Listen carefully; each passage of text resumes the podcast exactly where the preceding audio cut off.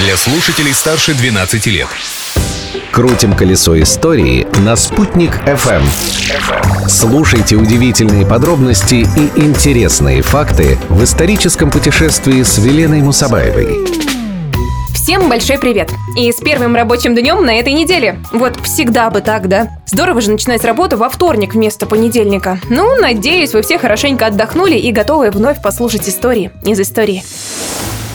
История дня. Поблагодарить за то, что мы отдыхали три дня, стоит Николая II. Ведь именно он 14 июня 1897 года издал закон, запрещающий труд на фабриках, заводах и других предприятиях в воскресенье и праздничные дни. Праздничными во времена Николая II объявляли практически все главные православные даты. Но Россия – страна многонациональная, поэтому по соглашению с работодателем можно было вместо воскресенья отдыхать в любой другой день. Так что воскресный выходной в царской России прижился не сразу, но со временем привыкли. Кстати, пожелаем всем, кто сегодня работает, сил и терпения.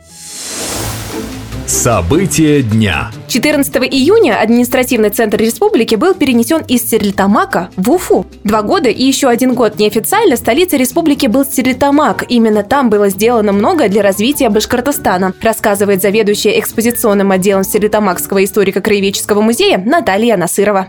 Книгоиздательство, газет сколько здесь печатается много. Национальный башкирский театр рождается здесь, в Стерлитамаке. Об этом мы тоже не должны забывать. Это все вот в это же сложное время, в эпоху гражданской войны.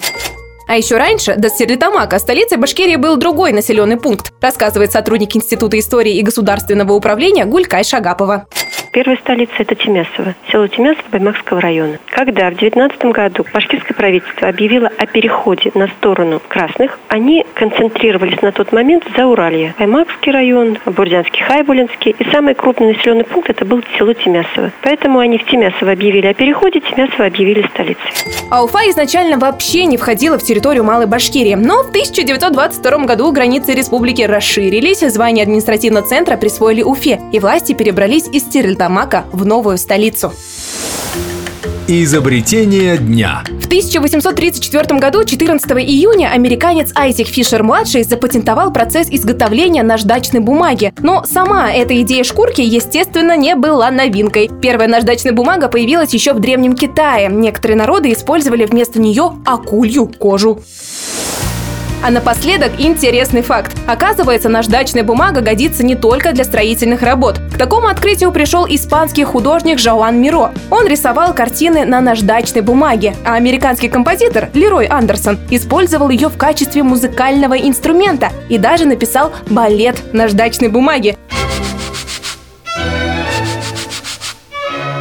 Так что для творческих людей нет границ. Вот и я могу бесконечно долго водить вас по закоулкам истории. Но думаю, на сегодня достаточно. Встретимся завтра в это же время на Спутник ФМ. Велена Мусабаева. Всем добра.